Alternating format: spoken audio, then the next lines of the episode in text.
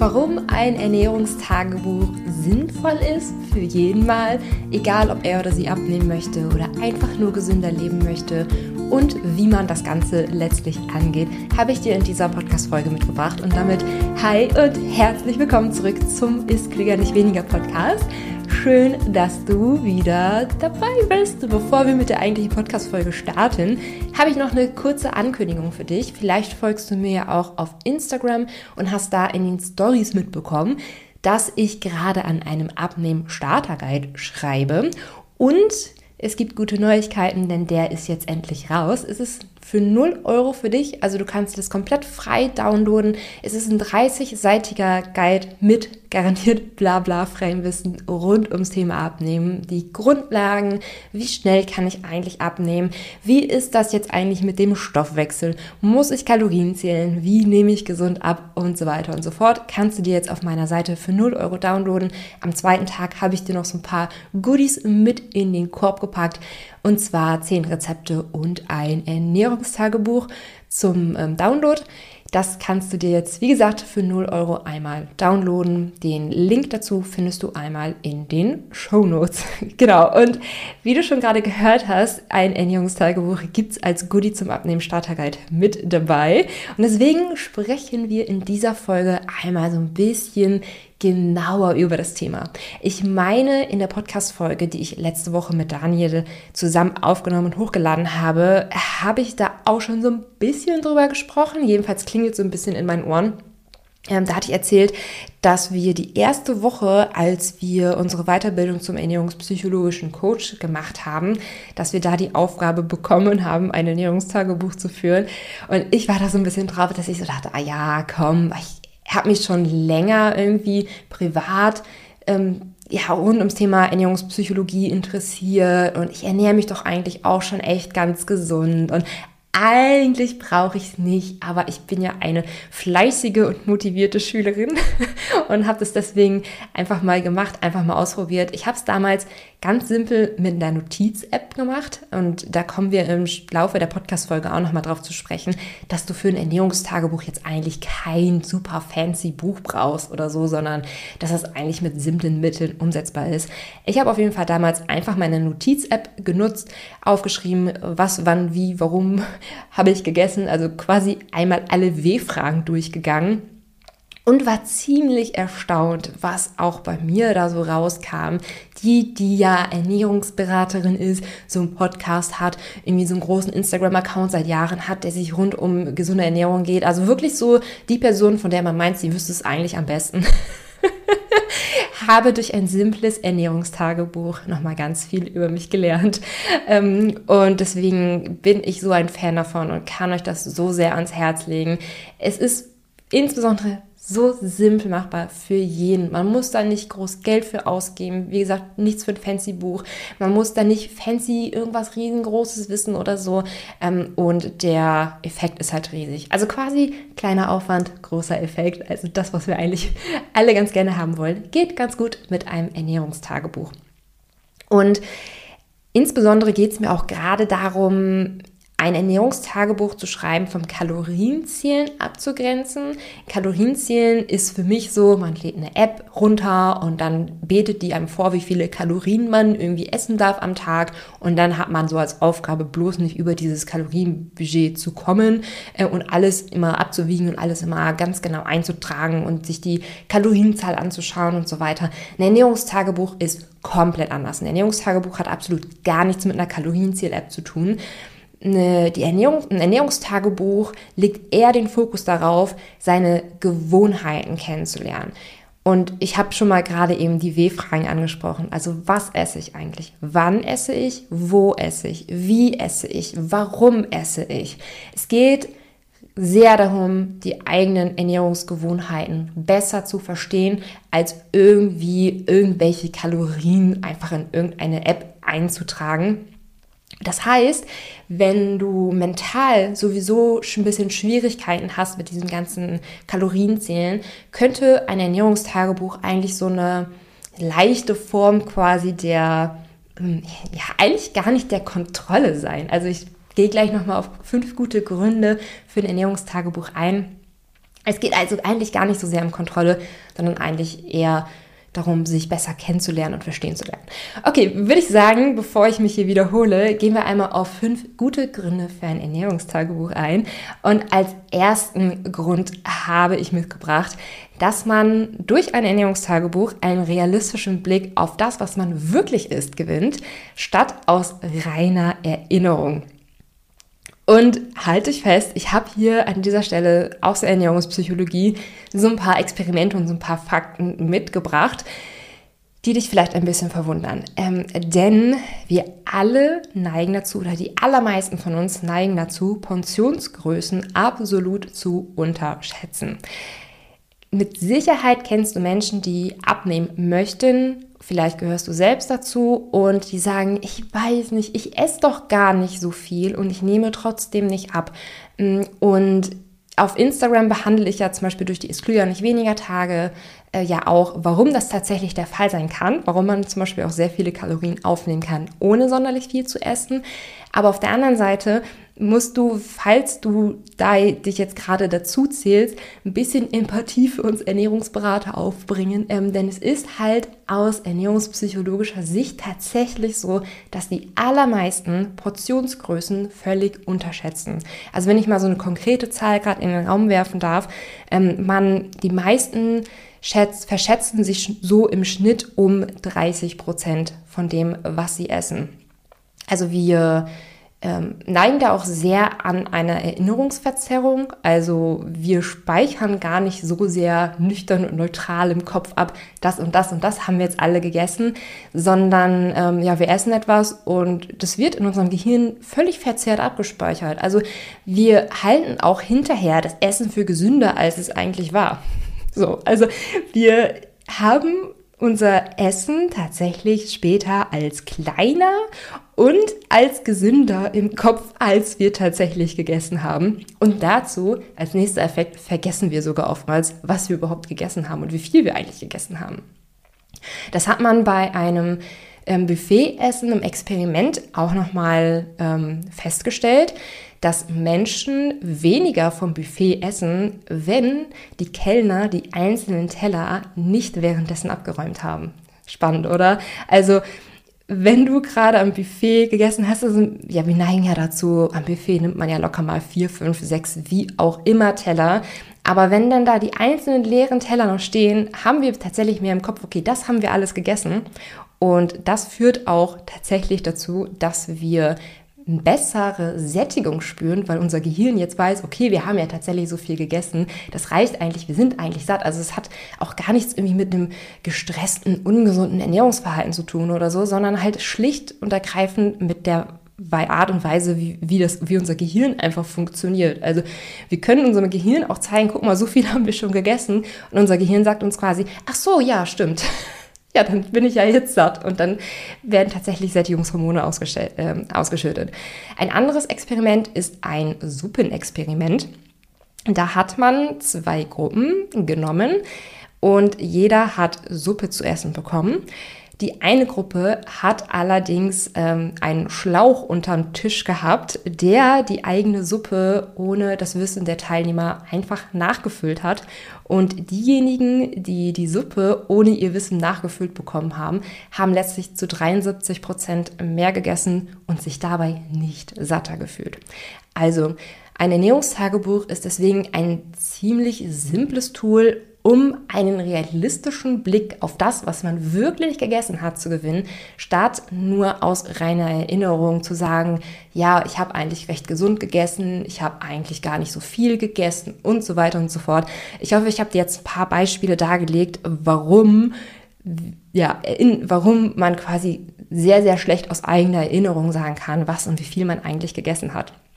Ein zweiter guter Grund für ein Ernährungstagebuch ist es, emotionale und konditionierte Muster im eigenen Essverhalten kennenzulernen. Also hier geht es eigentlich gar nicht so sehr darum, wie viel habe ich gegessen, ähm, habe ich gesund gegessen, habe ich ungesund gegessen, habe ich Salat gegessen, habe ich Burger gegessen, wie auch immer, sondern eigentlich, warum habe ich gegessen? Also war da eigentlich wirklich Hunger dahinter oder esse ich eher aus anderen Gründen? Also es gibt ja zum Beispiel das klassische, ich glaube, das kennen die meisten, das emotionale Essen dass man aus ähm, Langeweile zum Beispiel ist oder aus Wut oder aus reiner Freude. Ähm, da tickt jeder auch tatsächlich ein bisschen anders. Emotionales Essen ist nicht gleich emotionales Essen. Manche essen zum Beispiel eher bei Traurigkeit mehr, andere wiederum bei Freude oder Enthusiasmus mehr, andere wieder bei Langeweile mehr. Und ja, ein Ernährungstagebuch kann dir da eben auch dabei helfen zu erkennen, welche Art von emotionaler Esser du eigentlich bist oder ob du überhaupt ein emotionaler Esser bist. Dann gibt es zum Beispiel noch das konditionierte Essen. Das hat nicht direkt etwas mit Emotionen zu tun. Also wenn ich mich traurig fühle, dann greife ich zur Schokolade, sondern es hängt eher an bestimmten Situationen, die wir durchleben. Also Ganz, ganz klassisches Beispiel für ein konditioniertes Essen ist, dass wir im Kino die Popcorn essen wollen. Also schon alleine, wenn wir in den Kinosaal kommen und es riecht alles nach diesem frisch gemachten Popcorn und so weiter. Also wir fühlen uns ja im Kino, da wenn wir den Film gucken, irgendwie so ein bisschen nackt und irgendwie auch so ein bisschen falsch am Fehl am Platz, wenn wir eigentlich keine Popcorn dabei haben. Das ist so ein klassisches konditioniertes Essen. Oder als weiteres Beispiel gibt es externales Essen. Externales Essen bezeichnet, dass du Essen dann isst oder deine Mahlzeiten dann isst, wenn du Essen siehst. Also die Süßigkeiten liegen auf dem Tisch und du greifst einfach dazu. Oder ja, dir wird Kuchen vorgelegt und deswegen isst du nun mal den Kuchen. Also das sind alles drei Muster, in denen du nicht aus echtem Hunger isst. Und ja, ich meine, ich habe jetzt hier auch gesagt, bei Punkt 2 emotionale und konditionierte Muster erkennen. Ähm, auch hier kannst du generell erkennen, okay, ich habe doch eine ungünstige Ernährung, als ich dachte, oder ich habe vielleicht auch anders die Neigung aus schlecht, schlechtem Gewissen heraus irgendwie hinterher besonders wenig zu essen, nachdem ich mich überessen habe und so weiter. Ein mm, Ernährungstagebuch legt da wirklich mehr die Fakten auf den Tisch, als reine Erinnerung es tun könnte. Punkt Nummer drei, also als dritter guter Grund für ein Ernährungstagebuch ist es, dass du so ziemlich simpel Achtsamkeit kultivieren kannst und dadurch auch erkennen kannst, was dir eigentlich gut tut und was nicht. Und ich gebe dir da mal ein Beispiel aus meinem eigenen Essverhalten gerade. Und zwar habe ich ein bisschen mit meinem morgendlichen Essverhalten rumgespielt. Wir stehen, also Daniel und ich stehen jeden Morgen um 6 Uhr auf. Das funktio funktioniert für mich extrem gut. Ich bin übrigens auch schon eine gewesen, die im Studium völlig freiwillig um 6 Uhr morgens aufgestanden ist, weil ich morgens einfach am besten funktioniere. Also setz mich um 7 Uhr morgens vom Schreibtisch und ich funktioniere. Oder auch so um 10, 11 Uhr. Also jetzt ist auch gerade 11 Uhr und ähm, ich kann diese Podcast-Folge halt einfach so runterrattern. Versus, wenn ich jetzt irgendwie abends um 18, 19, 20 Uhr noch arbeiten müsste, das fällt mir schon eher schwerer. Deswegen, ich bin ein Morgenmensch und habe trotzdem aber für mich mal rumprobiert, wie ist das eigentlich mit meinem Snackverhalten am Morgen, mit meinem Frühstück am Morgen, weil wir arbeiten gerade von Viertel nach sieben bis Viertel nach acht. Dann machen wir eine Spaziergehpause. Ja, den Luxus gönnen wir uns momentan. Wir sind ja selbstständig und können ja unsere Zeit frei einteilen. Wir gönnen uns also eine Spaziergerunde am Morgen und erst danach frühstücken wir. Also ich stehe um 6 Uhr morgens auf und komme eigentlich erst so um halb zehn zum Frühstücken, also relativ spät eigentlich. Und davor gab es schon Kaffee. Und vielleicht hast du es ja auch schon gehört, dass manche ähm, Kaffee am Morgen auf nüchternem Magen nicht so gut bekommen soll. Und ich habe auch schon teilweise gemerkt, okay, um 7 Uhr morgens ist mein Energielevel doch irgendwie nicht ganz so hoch, wie ich irgendwie dachte. Deswegen habe ich einen kleinen Snack um 7 Uhr morgens eingebaut, den ich jetzt gerade esse. Es ist ein kleines Stück Zartbitterschokolade mit Datteln. Den esse ich gerade morgens und habe für mich einfach so festgestellt, okay, das hilft mir gerade tatsächlich schon so einen kleinen Energiekick am Morgen zu bekommen, passend zu meinem Kaffee. Ähm, was ich aber auch interessant finde, ist, dass es keinerlei Auswirkung auf mein Hungergefühl hat, auf mein sonstiges. Also ich habe eigentlich morgens um sieben noch keinen Hunger. Ich esse dann trotzdem was und dann spüre ich das einfach in, dadurch, dass ich halt konzentrierter bin und energiegeladener bin und so weiter. Aber ob ich diesen Snack jetzt am Morgen esse oder nicht, es hat eigentlich keine Auswirkung auf mein Hungergefühl. Ich habe da, ich habe um halb zehn noch genauso viel Hunger, wie als wenn ich den Snack nicht gegessen hätte. ich esse meine Smoothie Bowl, die ich morgens ja meistens esse, komplett auf. Und ähm, also ich brauche eigentlich für mein Frühstück genauso viel. Mm, es hat also keinerlei Auswirkungen. Mm, und trotzdem nehme ich momentan durch diesen Snack am Morgen eben den Vorteil mit, dass ich morgens ich sage jetzt mal, schneller mich besser konzentrieren kann und so auch produktiver arbeiten kann. Das ist mir momentan gerade wichtiger, als irgendwie möglichst wenig zu essen. Und wenn ich dadurch auf kurz oder lang ein Kilo zunehmen sollte, dann ist das halt so. Also dann lege ich auf jeden Fall für mich auf jeden Fall die Priorität ähm, beim produktiven Arbeiten momentan. Mhm. Und so diese kleinen Stellschrauben zu machen, was tut mir gut und was tut mir nicht gut, da kann dir auf jeden Fall auch ein Ernährungstagebuch behelfen, indem du das jeden Morgen einmal aufschreibst, indem du dich fragst, okay, wie habe ich mich jetzt davor gefühlt, wie habe ich mich danach gefühlt. Auch so Energielevel, finde ich, das ist sowas richtig Subtiles. Also das merkt man eigentlich erst so richtig, wenn man da einmal ganz genau hinguckt, okay, wie ist jetzt eigentlich mein Energielevel am Morgen, wie ist jetzt mein Energielevel, wenn ich davor was gegessen habe und so weiter. Das missachtet man oft so im hektischen Alltag und ähm, ja, deswegen habe ich diesen Punkt 3 Achtsamkeit kultivieren, erkennen, was einem gut tut und was nicht, auch noch mit eingebaut als guten Grund ein Ernährungstagebuch zu führen. Guter Punkt Nummer 4 für ein Ernährungstagebuch ist es, dass du eben auf der Basis der Realität, die du ja durchs Ernährungstagebuch ans Tageslicht quasi gebracht hast, dass du dann deine nächsten Schritte in der Ernährungsumstellung auch besser planen kannst. Ähm, dadurch, dass du quasi einmal die Realität gesehen hast, okay, ich neige wirklich gerade sehr zu, keine Ahnung, emotionalem Essen, sagen wir jetzt beispielsweise. Und ich habe irgendwie gedacht, dass ich ganz gesund esse, aber wenn ich mal so schaue, da und da und da, kann ich tatsächlich noch bessere Schritte einleiten. Wenn du da wirklich einmal den Punkt hingesehen hast, dann kannst du ja auch viel, viel besser sagen, was du eigentlich brauchst, wer dir gerade helfen kann in deiner Situation und was dir vielleicht auch in deiner Situation gerade nicht helfen kann. Denn wenn du durchs Ernährungstagebuch zum Beispiel erkennst, dass du ähm, häufiger eigentlich ein gesundes Abendessen brauchst ähm, und Tipps fürs emotionale Essen, jetzt als Beispiel, dann kannst du ja auf jeden Fall sagen, okay, meine Lieblingsinfluencerin hat jetzt irgendwie gerade so einen 30-Tage-Ernährungsplan rausgebracht, aber eigentlich hilft er mir bei meinem Problem gar nicht. Deswegen brauche ich den eigentlich gerade gar nicht. Oder es ist hier irgendwie eine neue Diät auf dem Markt, irgendwie, keine Ahnung, Proteinfasten oder wie auch immer. Und eigentlich ist, hilft mir das gar nicht, weil wenn ich so auf mein Ernährungstagebuch schaue, ja, löst es halt einfach nicht meine Probleme. Ähm, oder ah, ist wieder ein neuer Rabattcode auf Instagram erschienen für irgendein neues Proteinpulver oder irgendein neues Geschmackspulver oder so. Ähm, und dann kannst du durch so ein Ernährungstagebuch einfach viel, viel besser feststellen, hilft mir dieses Produkt wirklich oder schmeiße ich eigentlich gerade mein Geld außer Tasche irgendwie wild umher in der Hoffnung, dass mir eigentlich hier gerade irgendetwas hilft bei meinem Problem. Also das Ernährungstagebuch hilft dir da auf jeden Fall, deine Probleme besser zu erkennen und auch ein besseres Gefühl dafür zu entwickeln, was dir eigentlich wirklich helfen könnte bei deinen Problemen, weil du eben deine Probleme dann besser erkennen kannst. Alles klar, und dann sind wir schon beim letzten und fünften Punkt angekommen. Und das grenzt sich jetzt ein kleines bisschen von so mein, äh, von dem, was ich sonst so gesprochen habe, ab. So, ne? Also zum Beispiel, dass wir Portionsgrößen unterschätzen oder emotionales, konditioniertes Essen, Achtsamkeit kultivieren, ähm, besser planen und so weiter und so fort.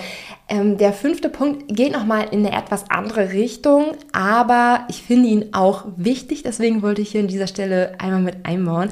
Und das ist es, dass ein Ernährungstagebuch dir bei möglichen Unverträglichkeiten und Allergien auch helfen kann. Zum Beispiel, du hast äh, Hautprobleme oder leidest unter Verstopfung, Völlegefühl, Durchfall, Trägheit und so weiter. Ähm, und noch kannst du nicht so wirklich feststellen, wo es herkommt. Dann ist ein Ernährungstagebuch tatsächlich ein erster guter Schritt, um einmal mögliche Muster kennenzulernen. Also zum Beispiel ja immer, wenn ich morgens zum Beispiel einen Apfel in meinem ähm, Porridge hatte, dann neige ich dazu, dass ich hinterher Durchfall habe. So. Und wenn ich den Apfel zum Beispiel durch, eine, durch Himbeeren oder wie auch immer austausche, geht es mir schon viel, viel besser.